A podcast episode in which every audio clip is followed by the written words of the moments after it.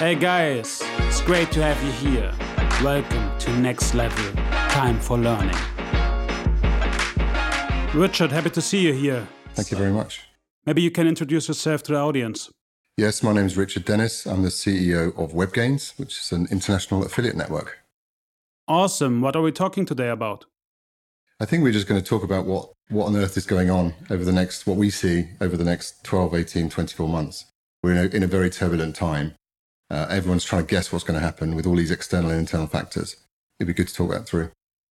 So then let's talk about it. I mean, now it's the end of the quarter. We see the reports of the big e commerce players. What do you see on your end? So we're in an interesting time. I think what we saw for the last for the pandemic in this industry, in the performance industry, was was pretty mostly positive. There was a big shift of mass market online shopping. People that hadn't really bothered to do Amazon or, or online shopping before were forced to because of the lockdowns. And then it created this almost like an artificial bubble in, in, in online retail.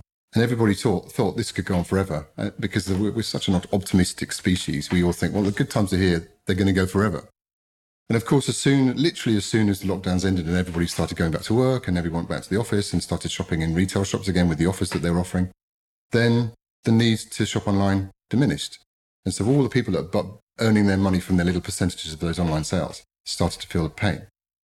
So what you have to do is really go back to previous to pandemic levels and see where we were then. And then you can see there's a slight, uh, slight lift. But the days, the glory days of, um, which is a terrible thing to say because of course pandemic was was an awful time personally, then they're kind of over. And we're seeing now the hangover from the kind of performance marketing party that uh, that we saw. So many companies now raise money, did well, losing cash in the time, and, that, and now they're shedding staff.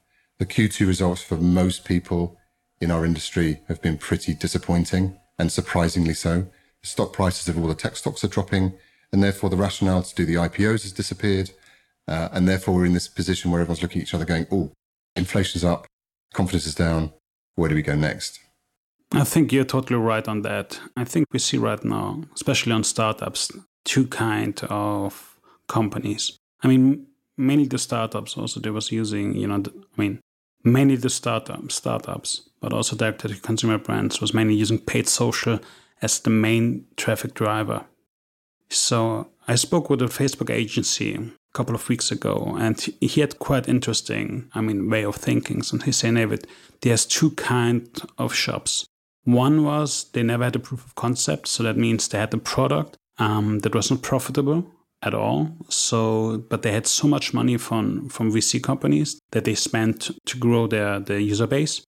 On another side, you have companies they had a proof of concept. It was working profitable right now on on Facebook, but right now also with the update of iOS 14, it's getting challenging. I mean, they have a lot of challenges right now. And both, let's say, kind of companies missed one part. The main channel was social paid. They dismissed totally the SEO part. So that means also on the side of the main channels that they use was paid channels. And that's right now one of the biggest problems that you see also in German markets. I think um, in the US and also in the UK, you had already the waves, but for us, it was quite a happy time.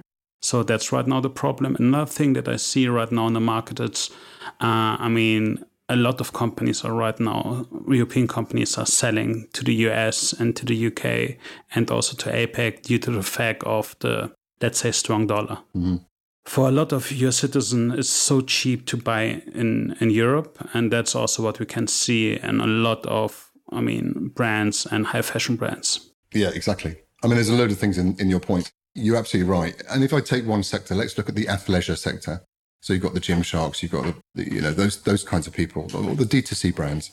They rode a wave. They had invest. They rode a wave, thinking, yeah, we don't need anybody else. We're going to go in our paid social, our paid media. We're going to do all the channels. It doesn't matter if we if we don't make too much money. We just want to build the brand. The brands, all the brand. You know, we see what Nike do. We see what Adidas does we want to be those kind of brands, and everyone just buys on the basis of that. But I think what they may have made a mistake on is that they've gone into this kind of fashion vortex where we know millions of things. You and I, you know, we've, we've been around the houses a few times. We can remember brands that were shooting stars one minute and then they become ubiquitous. And all of a sudden the market that you, you want to buy doesn't buy, and the market you don't want to buy you does buy you, and it's usually at the bottom end of the market, and therefore your brand is trashed. It's very difficult to get out of that that loop. I mean, I look at some of these brands, people you know hanging around in the streets, and they look awful people, and they just they're just de- devaluing themselves. So anyway, my point is that they try to do this stuff. The paid media is very expensive and got more expensive as, as the supply shrunk. And, and so therefore their, you know, their customer acquisition cost was high. Their lifetime value is low. And when the money starts to dwindle and they can't raise the money that they were raising before, that's when, you know, literally the music stops and, and they have to get rid of people and costs. And we're seeing that now. That seems to be what's happening. In terms of the market sentiment, it's interesting when you compare the UK, US, Germany, Italy, France, Spain. You know, I, am very fortunate that I, I travel around and I, I'm always listening. Somebody said the other day, what's your job, Richard? And I said, my, my main job is to listen, just to see what's going on and to test the sentiment.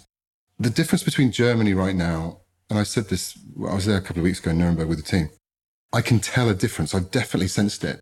Germany's a very kind of confident nation you can take from reunification, you know, you had that, we are going to take this, this, this pain to reunify and, you know, we're not going to do this and it's all in it together. And, and I sensed that when I used to live in Germany, a very kind of sense of national pride, which was, which was the first time, I think it was the, the, the football tournament was the first time everyone waved the German flags. Yeah. And, you know, it was brilliant. And, and I was there when Germany won the World Cup and I was in Berlin. I was literally there with all the crowds. It was amazing. I mean, really amazing. Now it's a completely different picture. People are anxious you know, they haven't been through the things that, I mean, look at Britain. We've been through financial turbulence, Brexit, which has just been a disaster, in my opinion, all these things. And we're kind of like, oh, yeah, another thing. We're just going to get through it. We get through it. Whereas Germany hasn't had that. You know, we, the manufacturers are worried about the price of gas. People are worried about their utility bills. People are worried about inflation and these sort of triple things that they're just not used to it. It's, the confidence seems to have ebbed out a bit. And you look at the consumer confidence index of, of Germany, it's, it's lowest it's ever been. It's still higher than the UK, by the way. So, you know, it's an interesting thing from a relative point of view. But that's what we've got to deal with. You know, people are going to, the first thing they do is, is stop spending in discretionary points of view. So all your luxury items and your expensive holidays and all the things that we've all been buying, if we can afford it for the last two or three years, are probably going to diminish. Businesses that aren't making money are going to hit the wall. And, um, you know, I think you're seeing it, we're seeing it. There's definitely a lift in, in, in companies able to pay their, their invoices or they're asking for credit terms, or you know they're asking to to reduce fees. So all of these kind of things are happening within the industry and around the industry, and it's going to be super interesting to see who, who's left at the end. A funny thing was, I mean, um, I was reading, I think two days ago, an article in the Manager magazine about that topic, and um, I saw a post on LinkedIn from Breuninger that was saying, "Yeah, we are right now expanding to the Netherlands and I think Benelux." And there was a comment on the post, and um, it was written something like, hey, Do you think right now in the economic situation it's good to expand in other countries? And then I was remembering the article from the Manager magazine that was referring mainly to luxury high brands. I mean, like Louis Vuitton, Gucci, Balenciaga. I mean, if you see right now what happens there is, I mean, due to the fact that they are giving all the increases, uh, I mean, to their customers. So the margin is still super great and what you can also see is, I mean, they're they're gaining sales due to the fact that you already have, let's say, the the, the new normal on the side of the pandemic, and you have a lot of tourists coming to Europe, and for them with with the strong dollar, it's super cheap to buy luxury brands. So what you can see right now, mainly also on those brands, and that's also the main focus on Breuninger, is I mean it's scaling up the sales. Because first of all the audience is not so uh, how should I say it, affected from the increases of the prices. But on the other side, it's also right now cheaper for them due to the fact that dollar is, you know, gained 20% in the last six to eight months. This is something that you can see right now also on the on the thing, I mean, on a global aspect. I think that's super interesting to see and can be a, a great challenge for a lot of brands in Europe. That's very important very important. The the export of these brands is, I mean, a lot of those are French or they're British, and they're they're still doing well. And the exchange rate between the US and Europe and UK is extremely strong. Therefore, everything for them seems to be bargain. Even if they put their price up ten percent to the Americans, it feels like it's a twenty percent discount. And that's a great story for export brands. But then, if you're not an export, if you're not a brand that's international at that level, because you know China's going to have a tough time. They've got the the uh, real estate crisis. I mean, there's nothing else to say to crisis. And it's a lot of people that are not paying their mortgages, and there's a lot of bailout money that's needed that will hurt the Chinese market completely, and, and that will include some of these luxury brands and German cars. Agree. I mean, we have right now a decrease on the sort of exports. Which is the first time ever. I mean, that's just completely catastrophic. Totally agree. Also, the prices in Germany and the sort of properties, uh, everything is going up right now. Except for except for growth. This is what we have. We have stagflation. We have stagnant economy and inflation, which is a you know pretty horrible thing to try and get away from. But on the side of the challenges, I mean, we see a cleaning on the market.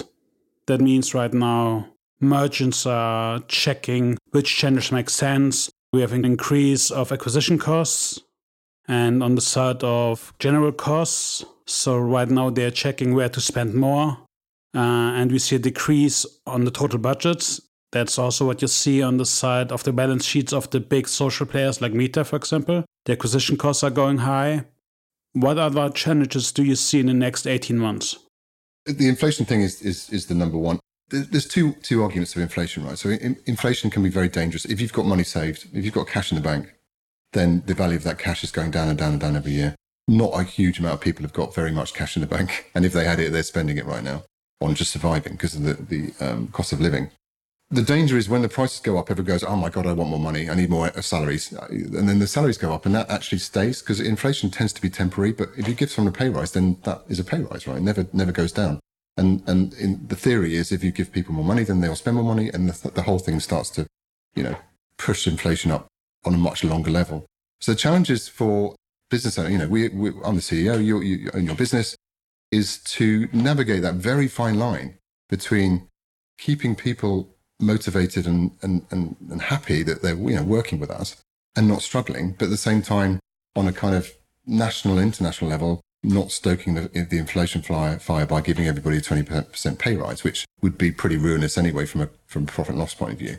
There's a very narrow line. The biggest challenge we're all going to have, especially when you have a pretty tight labour market where everyone's offering jobs to everyone at, at crazy prices. It, that's the biggest national challenge I think we all have. And if you listen to the governments, they're saying, listen, please avoid pay increases because once you put the pay increases in, then the inflation will, it will take years to dissipate if ever, rather than at the moment with the exchange rates driving a lot of the oil price, but therefore petrol's expensive. The Russian and Ukrainian war is driving energy prices uh, very, very high. But the perceived wisdom is that that's going to drop down next year. You know, we're at 10%, 15% maybe this year, which is awful. But then they the sort of perceived wisdom is things will calm down next year. It will go back down to sort of 5%, maybe under that at the end of next year, beginning of 24. And, um, and we need to try to kind of accommodate for those things. But that's the biggest challenge. It's keeping your team motivated. It's really hard. I think one other important thing is to get your team motivated. I mean, right now, due to the fact of the high demand of um, jobs, I think it's quite important that everybody from us it's um, it's trying, you know, to work on himself and improve his knowledge and to be, you know, the, the best person and that is possible. I mean, I'm working every day. I'm listening to 20 podcasts a week. I'm trying to improve myself. I mean, I'm now in this industry for the last 14 years, and I can tell you honestly, I changed the business model of our company probably four times. And I think that's normal. And also, you know, myself, again, every day I'm trying to improve myself. Every day I'm working. So I don't know if you can, you know, adapt to the changes that this industry has from a van or also think about, you know, to be outside of the office. I know this is quite the new work, and um, I think, I mean, there's also reason for that. But I think the most important thing to understand is if you want to learn something in this industry and if you want to be long in the industry, I mean, what is your purpose also and your professional life? I see a lot of changes right now. People are moving from agencies to networks, from networks to merchants, and I think honestly, I mean, this is also our responsibility. I mean, on the side also of, you know, the Generation Z, that it's totally common to, to have internet everywhere.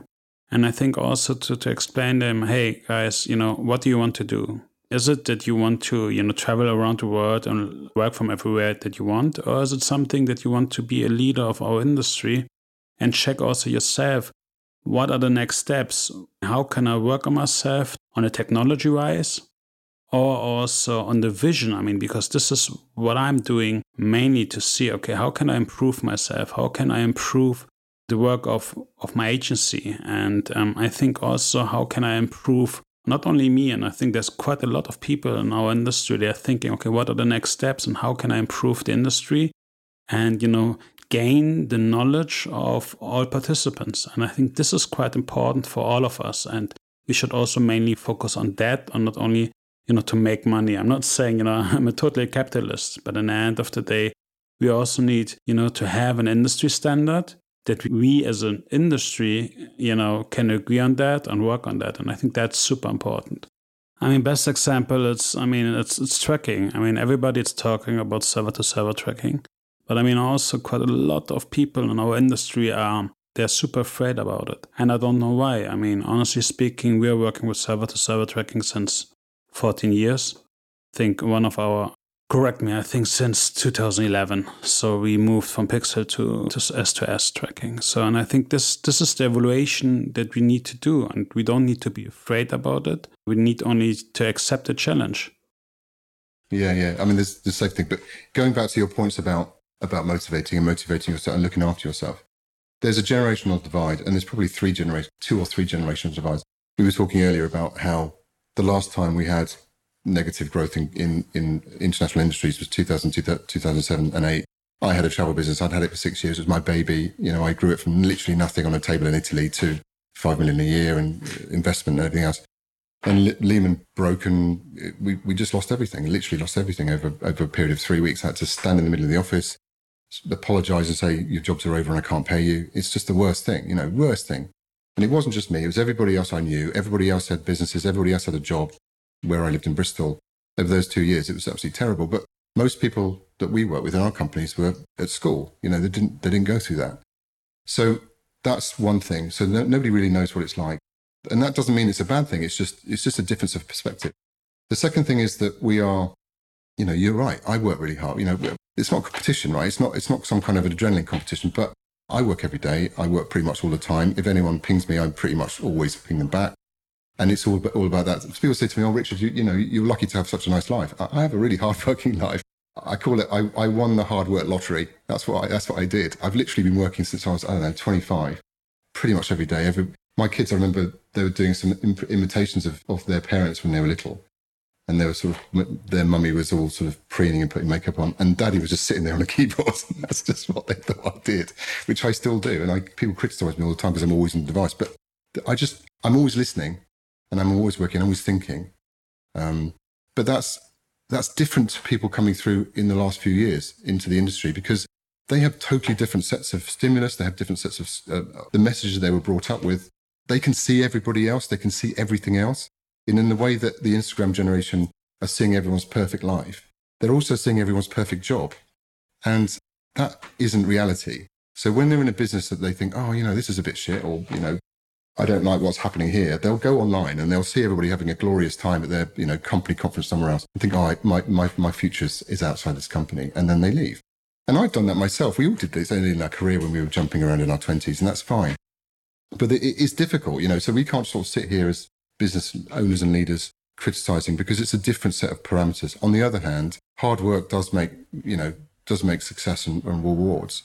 And there's a narrative at the moment about, you know, my work life balance which I find a little bit difficult. And maybe it's because I've been conditioned over the years to just work, you know, fill my life for work. But it's like I need to have a work life balance because, and the inference is that work is bad. Work is a negative influence on you. You know, work can be, your job can be pretty rewarding. If you're in an office, you're meeting people, you're having conversations, it's stimulating, you have a routine, and most people like a routine. Um, the working in a van thing is fine. And that's all right if you're sort of mid senior and you can, you can, you can work like that if you're a junior and you're coming into the industry, that sort of non-verbal communication that you get sitting next to each other in office is incredibly important. The stuff, even people saying, what did you watch for TV last night? What did you have for dinner? You know, what, what, what are you doing the weekend? Those sort of conversations you don't tend to get on a Teams call or a, or a VM. They're all missing. And that's, that's something that I think people are lacking for. And that's why there's a lot of anxiety around because you've got nowhere to share your, you know, the way you're talking other than I'm moaning or I'm super happy. There's nothing in the middle. Not, there's no boring stuff going on because that sort of stuff you used to have when you're sitting next to each other in the office has disappeared for two years. And if you've just come into the industry, let's say in 2019, 2018, that's half your career. You've been sitting in your bedroom or in your garden or in your van, not mentally developing, not physically developing. not falling in love, not having an argument, all those sort of things that are the part and parcel of, of real life that we would know it have disappeared. So I think that's the, that's a really big challenge is to try and keep everybody focused and motivated. And then if they are having a, the separation between work and home, which at the moment is almost impossible when you're working at home, then they can create another life that's that's somewhere else that their self-esteem is based. Because again, another thing was that you were only working at home. That's all you were doing, and therefore your your self-esteem was was lashed to your job, and you had nowhere nowhere else to do it. You couldn't go to a sports club. You couldn't go to shopping. You couldn't do anything else other than your social profile and your job. And I think that's that's been a very kind of polarity, polarized way of looking at things. And and we're trying to get people back in the office because we're trying to add color back in. Even the commute is a pain in the ass sometimes, but at least you're with other people. So yeah, I, I don't know. I, you know, that, that's the challenge. I mean, if you continue our conversation, I mean, for sure, the social part and the offices. But I mean, something that is also quite interesting for me is, I mean, due to the fact that you have an international view and you have teams in different countries, do you see differences? I mean, on the side of tech knowledge? I mean, because I spoke, for example, with Alex from Global Commerce, and he told me, Nawid, you know, if you think if you compare the US and the UK on the tech stack with Germany, I mean, it's super different. What's your opinion? He thinks there's a, lag. Yeah. A, a negative gap for German. Yes. Yeah, maybe. I don't know. One thing that I noticed, and this may have changed now, but when I noticed when I first lived in Germany in 2011, 2012, 2013, was a sense of entrepreneurialism in the UK and in the US was far, far more developed than, than over in Germany. Yeah. And it was a number of things. And I realized that if you make a mistake in, in Germany, it's you're, of, you're really dead. You know? So if you, if you go bust, you can never really come back. Yeah. You don't, there isn't, there wasn't, it could be changed now, but there wasn't really the concept of a serial entrepreneur because if you, you either sold it and that was great, but if you didn't, if you went bust, then you were kind of black marked and you couldn't come back. That's probably changed now. And I've seen a few, few people that have happened to, but it's not, no, it's not that common. Um, and the other thing is labor, the mobility of labor. People don't tend to move from Hamburg to Munich to, to Dusseldorf to Cologne. They don't tend to do that in the way that maybe I've seen a bit more of in other countries, or, or certainly in, in, the US and UK, Anglo-Saxon as they call it. But that is a re- reason. The reason is quality of life. It's nice. You know, you, if you live in a city, it's a pretty nice place. Germany is a lovely, lovely place to live compared to um, some other countries. It's a really nice place. And why would you rip yourself away from all your social contacts and networks to do that? Because work isn't the most important thing.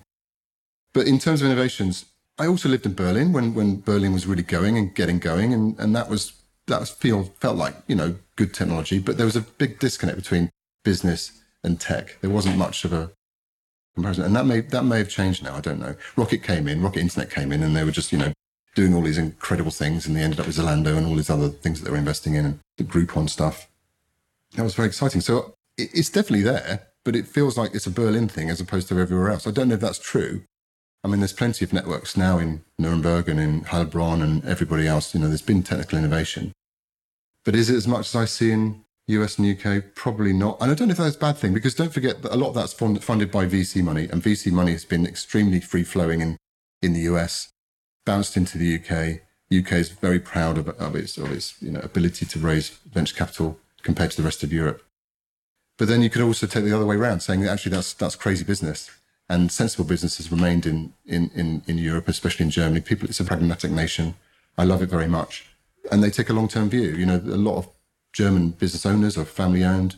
They've been around a long time. They've inherited it from, the, from, their, from their family and they, they don't want to mess it up. So that's, you, you can understand that. You can mm. understand that. So I don't think it's necessarily a bad thing. It's just taking a longer view. Yeah, that makes sense. But you're right. When said that you fail, that's normal. Honestly, I learned the most of the time when I failed. And it's super tough to come to the office and say, guys, you need to leave. Because in the end of the day, you were still thinking about, and you know, you need to look in your mirror and say, hey, why that happened and why I was not seeing it. But on the other side, we also need to understand and think about it is, and that's what you mentioned right now, is the free money, um, or let's say, you know, those times are over. I mean, the, only the interest rate in Germany tripled yeah. in the last eight months.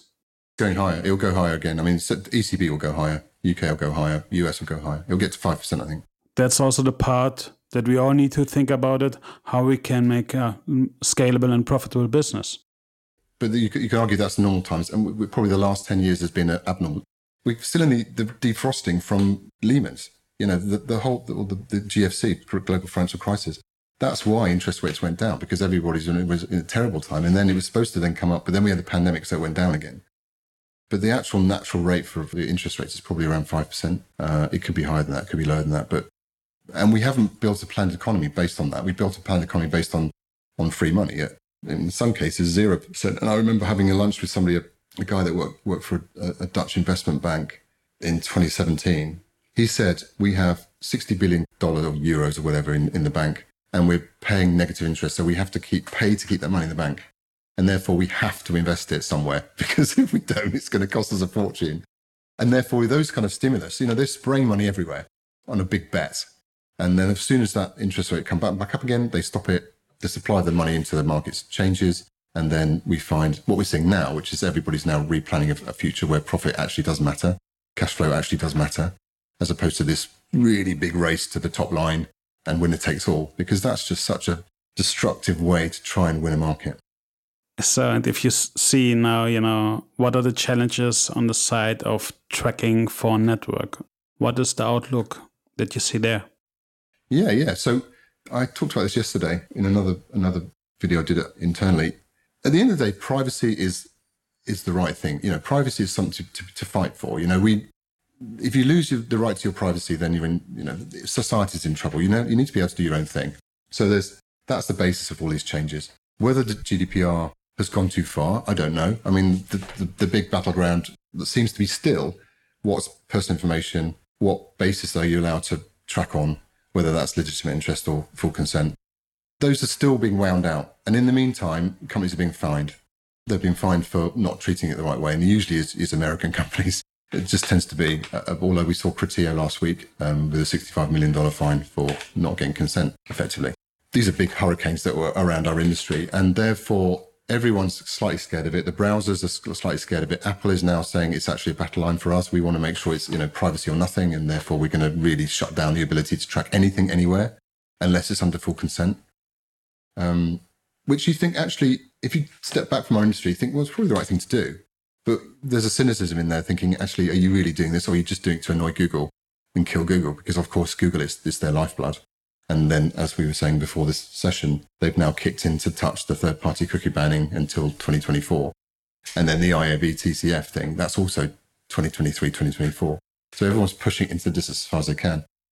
But we're all in the industry, you know, we're doing our best to do, to do our best. Uh, tracking is becoming more of a challenge. I think is that a good or a bad thing? It's a challenging and, and, you know, challenge. What is it? Invention is the mother of necessity, or the other way around. When you have tough times, it's what that's what breeds innovation, and I, I, I embrace that. I think it's it's interesting. It shows you, it gives an advantage to agile businesses. So if you're a big business that's in every market, in every sector, in every you know, and all of a sudden you've got to switch around, that's very threatening to you. Web WebGains is a business that we've tried to keep very agile. We've never had one big client that's bigger than everybody else. If we do, we don't keep them very long. We've never had one sector that we're particularly into. We haven't invested in every single type of technical tool you can imagine. We've kept our tracking very light. We've always been iterating it. So, you know, for us, we see it as an opportunity, definitely. It's a challenge. And you, you know, you and I talk about this all the time. And we've got a kind of umbilical cord now to talk about tracking. And that's brilliant. And I really, really appreciate it. We will get through it. I don't believe it's existential. I think we can survive it. I think we can thrive coming out the back of it there's a kind of level of uh, fundamentalism around privacy that might dissipate a bit. I don't know. There's a lot of business out there that's not trading on the correct way, so they're not getting permissions. You know, I think performance display as an affiliate type is is under threat. I think that's a challenge. You know, we, we've seen that before. We talked about this. There isn't consent there. You don't really know what's going with that data. But like anything, you know, we, affiliate has always done really well because it's such an innovative channel there's always people like you, people like us, some of our technical guys, people like WebGains. They're always focusing on slightly above the horizon. I call it second horizon, which you talked about earlier. Always thinking about where's this going to go and then innovating for that. There's always a way through. And so, like I say, I embrace it because I think for, for a company like WebGains and, and, and you guys, we'll probably be the winners because we can be agile. But I mean, it is a challenge, you know. In the at the moment, are you tracking a conversion path from start to finish? No. And um, and what does that mean for merchants, it means initially, hooray, I don't pay commissions because you're not tracking it. I'm just going to get sales anyway. But in the long term, the affiliates go, well, I'm not going to work for you because you're not tracking my sales. And, and therefore, it, it hurts your affiliate mix. And that's, that's the big challenge. Yeah, and also there, the problem that you see here, also on the side of the merchants, maybe they are happy, but they can't track it properly to know mm, on which channel do you need to spend more. I've got a great example of that. I'm not going to mention any names, but we've got one client who is working with uh, performance display. It's a sub network, actually. Yeah. And I asked for, the, I, I, they're going to know, know this because I asked for the um, Google Analytics so I could have a look. And you can you can see that the ports weren't quite set up properly, but you, you can they've got it. The cookie tracking track tracks fine, right? So you can see that through, and it pretty much matches our numbers. And then we have the fingerprinting, which is device IDs and all those kind of things, obviously under strict GDPR. And then you have the impressions, and the impressions are massive. I mean, they're massive because it's a, it's, I mean, it's like tens and tens of millions of, of impressions. And then you do the analysis, and it, sh- it, shows that actually, from an affiliate point of view, those tens and tens of millions of impressions aren't translating to anything. They're translating to, you know, 250 euros of sales or something. And therefore, for us, it's translating to, I don't know, 30 euros. so we said, listen, guys, we're gonna we're gonna cut that down. We're not going to do that. Our server costs are going to cost about 100 times more than we're making. There's no chance that we're going to carry that on. So they're like, okay. And then you turn it off and then they go, where's our impressions gone? like, well, yeah, listen, okay, you might be making sales from the impressions through another channel, but not through affiliate. So why are we serving this for you? It's not going to work. Can't do that. So it's funny. So you, you kind of say, okay, well, we're going to stop the, the fingerprint or device ID or the, or the sub networks because no one's making any money. And then they realize they switch them off and the incrementality, incrementality drops to nothing. They're like, whoa, whoa, whoa. so someone somewhere is doing something that's not getting recorded. And, uh, and we've got to work out, you know, you and ours and the industry's got to work out how to combat that. There's also the problem on the side. I mean, you look at numbers and then you cross match them with other tools. And then you think about what should I do then? Also, back to the e privacy and privacy. The, the privacy is super important. But I had an interview about that. And the main thing here was I understand it. But I think what we also need to understand here it's the knowledge of the end user. Does the end user understand that internet sites are making money out of the data and of the user? And how do they make money out of it? Because this is right now the problem. I mean, we have right now on the side of GDPR and e-privacy uh, framework. But it's the rules. It's the rules, right? And going back to the German market, the way that they look at life, it's the rules, right? Yeah. you follow the rules. Whereas in Britain, we're like, oh, you know, okay, well, we'll get away with this. And in America's like, whatever, you know, technically sue me and I'll do everything. But in Germany, the rules are the rules. And that's good. I like it. You know, the fact you live a life and it's quiet at night and in the morning and you can't do things at the weekend and all those, it's the rules. And GDPR is the rules. And in the end of the day, you need to understand the rules. And that's right yes, now. But the pragmatism isn't there. So the pragmatism is missing slightly. Yeah. It's not criticism at all because, I mean, it's the best of Germany life. It's the fact you have the rules. But GDPR, and basically, our, our approach to GDPR, WebGains is, is headquartered in the UK. We're owned by a German business who is listed on the German stock market. And therefore, we have to take the German rules as our rules. And in the beginning, we fought and fought and fought and said, no, this is rubbish. I'm not doing this. It doesn't make sense. It's not pragmatic. As time's gone on over the last two, three, four, five years, it was the right thing to do because now we are super clean. We are super clean to the detriment of some of our business. We've had to lose clients because they wouldn't sign our, our DPA. You know, we've had to literally re- resign business because of the rules. But as it turned out, as we pop into this into this era, we are now not having an argument about whether it's consent or legitimate interest or whatever it might be. We are confident and clear going through to the to the future, as opposed to a lot of the rest of our industries like flailing and going, oh, you know, maybe we will, maybe we won't. We're just going to wait for the legal precedents. So I think you know that. So that's from a kind of overall point of view, and then you know, day to day, the other problem is to Google Analytics. Google Analytics is a free tool that everyone's used. You know, we've all been sort of sucked into this amazing thing, free set of analytics that Google provides for one reason and one reason only, and that's to make you buy more Google AdWords. that's what they want you to do. It's a Trojan horse of a product. And, um, and even now, they've moved now. So GA4, because of the, because of the privacy issue, they moved into GA4. It's much more complicated. They're not even, you know, the default position is now no longer last click attribution, it's data driven attribution. So they're not telling you how that works. So it's going to make it worse. And the, if you're if you are taking your e-commerce seriously, you might be paying thousands for your network, thousands for your paid media, but you're paying nothing for your attribution system. You're paying nothing for Google Analytics.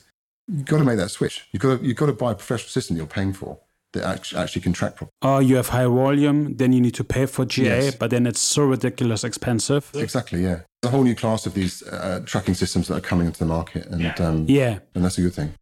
On other side, also the changes with GA4 will change a lot of things, and, and it will not make it easier. I think the whole data-driven stuff will will make it more complicated, and it's a black box on the side of Google. Yes, exactly. I mean, we see it right now also on our side, on our tracker. You know, we also trying, I mean, we're discussing with our clients every time, hey, why do we have other numbers on our tracker than on GA? Yeah, we have every every network has it, everybody has it. We're all going through the same problem. And that's something that we all need to consider. How can we educate people that they understand that there's slightly differences and that's okay? and how can we calculate that in our marketing mix? Yeah, it's it's a big it's that that is a huge challenge. Not mm, it is for us, but it's very very challenging for an e-commerce manager or somebody on the client side who are man- managing these campaigns. Because don't forget, we, we all we see is performance marketing. That's what we see. When you're on the client side, and I, most of my career has been on the client side. Prior to this, you've got you've got your own team, you've got other channels that you're competing with, you've got your finance department that you're competing with, you've got your the overall P and L that you might not even be aware of of the company that you're competing with. So there's all these things, and everyone's saying, look, prove to me your ROI every single time. And then the finance director will come in and say, who's this? What's this affiliate stuff? You know, it's costing us a fortune. You know, that's the thing. And, you, and then you, then we get the call saying, oh, the finance team think we're spending, we've gone through the budget. And you think, what do you mean gone through the budget? It's 20 to 1 ROI. How can there be even a budget? You should be just literally open ending. But of course, businesses don't like, work like that. They work on planned and they work on forecasts. And you know, they'll look at the revenue over in one part and they'll look at the marketing spend on another part and they don't connect the two together. So that's hard. So that's why Google Analytics is free because everyone goes, yeah, we can use that. It doesn't cost us any money. And that's now why my finance director, you know, get called, my finance director has looked at the data and doesn't understand what it is, why we're we spending so much on affiliate. And that's the education piece that I think we all need to do, but not just from our point of view, from what it's like from a, from a client's point of view. How to convince your CFO that affiliate's working, it would be a great one. I Agree. I can remember ages ago. I mean, we had the tax tax, tax inspection, and I needed to explain uh, tax authorities about my business model. And back in the days, I was a merchant, and I mean, they didn't understand it at all. But we're audited. You know, we have to explain it every year. And I can remember the, the only question that I had is like, hey, this is the way how you make money. That was so surreal for them. And I think this is right now also the problem in our industry. I mean, everything that is related to performance marketing, and I mean, affiliate marketing is a subcategory of performance marketing. How can we explain people what we are doing? And I mean, that's on a whole supply chain. That's the problem on the side of the merchants. If you have somebody there that is not understanding the business model of a publisher, then he's not getting it. But it's the same if you have a problem on the side of the network and you need to talk with a network representative and he is not i mean totally in of the technical side so, and that's the same on the side of the merchant or on the side of the publisher i think i mean that was also what we spoke about as, uh, before in the last years it was like hanukkah for everybody from us so um, we was hiring hiring hiring and trying to pleasant our, our stuff but every time when we have any conflicts in our industry how to protect ourselves on the sort of in, the incrementality of our channel. This is something that we need to explain to our, I mean, against everybody. And, and I think this is right now one of the biggest challenges. And right now, in the situation that you have also a CFO on your back that says, hey, please cut costs and we need to see data and we need to prove it on numbers. And then we are not able to do that. This is one of the biggest challenges that we have right now in our industry and everybody needs to work on it. That's also a challenge in terms of the data management. You know, we only see really one channel. I can see the data from my affiliate. I can, we have some basket data which we can and can't you can't use much of, but you know, we can just see us. We can't see paid search media. All we can do is look at a third party system that they're looking at, and it will tell you actually we think the shares this, that, and the other. But it's still very badly probabilistic. You know, it's not the probabilistic approach now is still uh, just emerging. It's just not very intelligent. I know there's lots of things out there that will say, yeah, it's AI and ML driven, this, that, and the other. We're still at the early days. It's just not smart enough yet. So with WebGains, we've got this thing. Our positioning is around to be as smart as we possibly can. We've got the academy, which is driving our the, the sort of education of our people, whether that's physical or, or, digital. We're building. We've got three AI-driven tool sets, which is the affiliate discovery, dynamic commissioning, and um, product discovery. They're all very technical, but they're all designed to make an affiliate manager's job a lot easier You know, we want to take all that sort of very smart stuff off their desks, really. And and the next the next frontier really is, is smart attribution, and that's something that we really do. But because we're in one channel, it's very difficult for us to do that ourselves. So we're talking at the moment about APIs, so we can push out our data into these these smart attribution systems, then bring them back through a, system of reportings that because it just takes away the guesstimation, it takes away it makes probabilistic look like it's deterministic. That's that's the big challenge for us is to make sure that accuracy is is good with a sort of one eye blind and one eye seeing Uh, approach where we can't see all the other channels. We can't see Google in a, in a system that Google is trying to pr- promote in terms of or Facebook or, or whatever it might be, TikTok or Snapchat, LinkedIn. That's the perennial challenge. I mean, the good thing on our side is we have mainly GA access. So we had yesterday, for example, a call with Samuel, and you know we was checking the numbers on GA, and I was delighted from his knowledge. The good thing also here is well, Sam's been on client side. Sam was on the client side for a long time, eleven years before he joined WebGains. Okay, he was on the client side with a with a merchant, so he understands what it's like. That's why he's such a fantastic CTO for WebGains, Is that um, you know he's got that opinion. I, have worked with many CTOs and they've all been fantastic in their ways, but I've not worked with anybody with, with such an understanding from a client side than I have than with Sam. I mean, everybody needs to go out of a silo. We can't say anymore, you know, we're only focusing on affiliation. Because right now, also in this situation with attribution and tracking and data driven parts, the user journey is longer than only one touch point. And now the most important thing is, and this is also what we see right now in the last two years, is since you know the iOS updates, uh, the acquisition costs are going higher and higher, and nobody has. But weirdly, the commission rates are going down on affiliates. Yeah, for sure. So it's the other way around. And the sad thing, honestly speaking, and that's you know our part because everybody is mainly talking about low funnel yeah. loyalty, and you know everybody's thinking about hey, you know affiliation doesn't have anything else than recycling my clients. And that's not true. We have the mid funnel, we have the top funnel.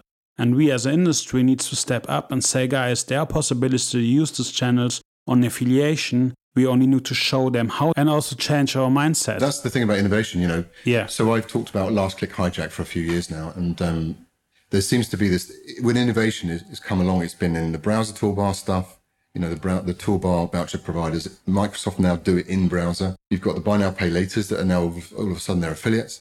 You know, they're literally trying to hijack the last, last, last click because we're rewarding it. It's like anything, you know, it's like, you know, having Bella and the dog, you know, you, you want her to do something, you give her a reward. And so we're rewarding last click. We have done for a long time. Yeah.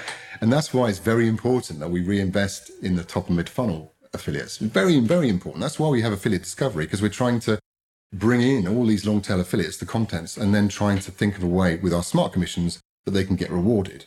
And and the product discovery is designed for the, these little guys to say, actually, I've only got four ad units. What shall I what shall I promote? And we have this 26 million SKUs ordered by our own algorithm, so they can see what they should be promoting today. So the idea is really to democratize that long tail on both sides of merchant and affiliate mix. Other networks are completely different. They want the high stuff, the tier one merchants, and they want the top 100 affiliates. That's fine, but it's not defendable. You can't defend that from the likes of the the, um, the disruptive innovators, which we're seeing right now, and that's why they're struggling because their their battle line is mixed, and it's easy to, to defend on price only. That's pretty much what it comes down to. Whereas ours is on innovation. That's the difference. But that the the last the long tail, mid tail, upper funnel thing is that is really hard. And but it is. But but the hard is good, right? We we choose the hard route. If it's yeah. easy, then then everyone will do it, as they say. Yeah, that's also something that we see in our acquisition process. We are modifying them every two three months. Sometimes we have a proof of concept, sometimes we're not, and that's getting mental. It's super intense with our stuff, but that's the part, and that's the only challenge how you can increase the payouts again. I had yesterday a pitch, uh, and it was super interesting. Because the merchant was saying, "Yeah, we are doing affiliation in the US, um, but we're not doing affiliation in Europe." I mean, that was a high fashion luxury brand from Germany, and I was asking why you're not doing affiliation in your home markets. And it was like, yeah, due to the fact of the negative implicity of the channel. That's so funny. You hear, the, you hear the Americans saying we don't do affiliate because it's just full of fraud. I mean, they say that all the time. And now you're saying a European merchant's doing the same, but they'll do it in the US. It's way worse. And I mean, so what do you mean with that? You know, the whole topic with couponing and cashback and getting the last click. Uh, you know, we as a brand, we need to be careful. And I was like, okay, But there's so many opportunities for this channel. You know, the only thing that you need to do, yes, maybe you need to pay a, a fixed fee, but I mean, you need to calculate it and make a business model out of it. That that's a buying signal. When, I'm a sales guy, right? I was trained in, I was literally knocking on doors selling advertising uh, insurance when I was a kid. When somebody says an objective like that, that's saying, oh, you know, all this sort of stuff, commissions last click. You then say, well, we've got all these tools that get you around that. You know, that's that, we have the solutions for those. Trouble is, not not many people are using them because they don't understand it or they they haven't got the time. And yeah, that's one of the part of. And on the other side, if you use them, then it's hard work. Yeah.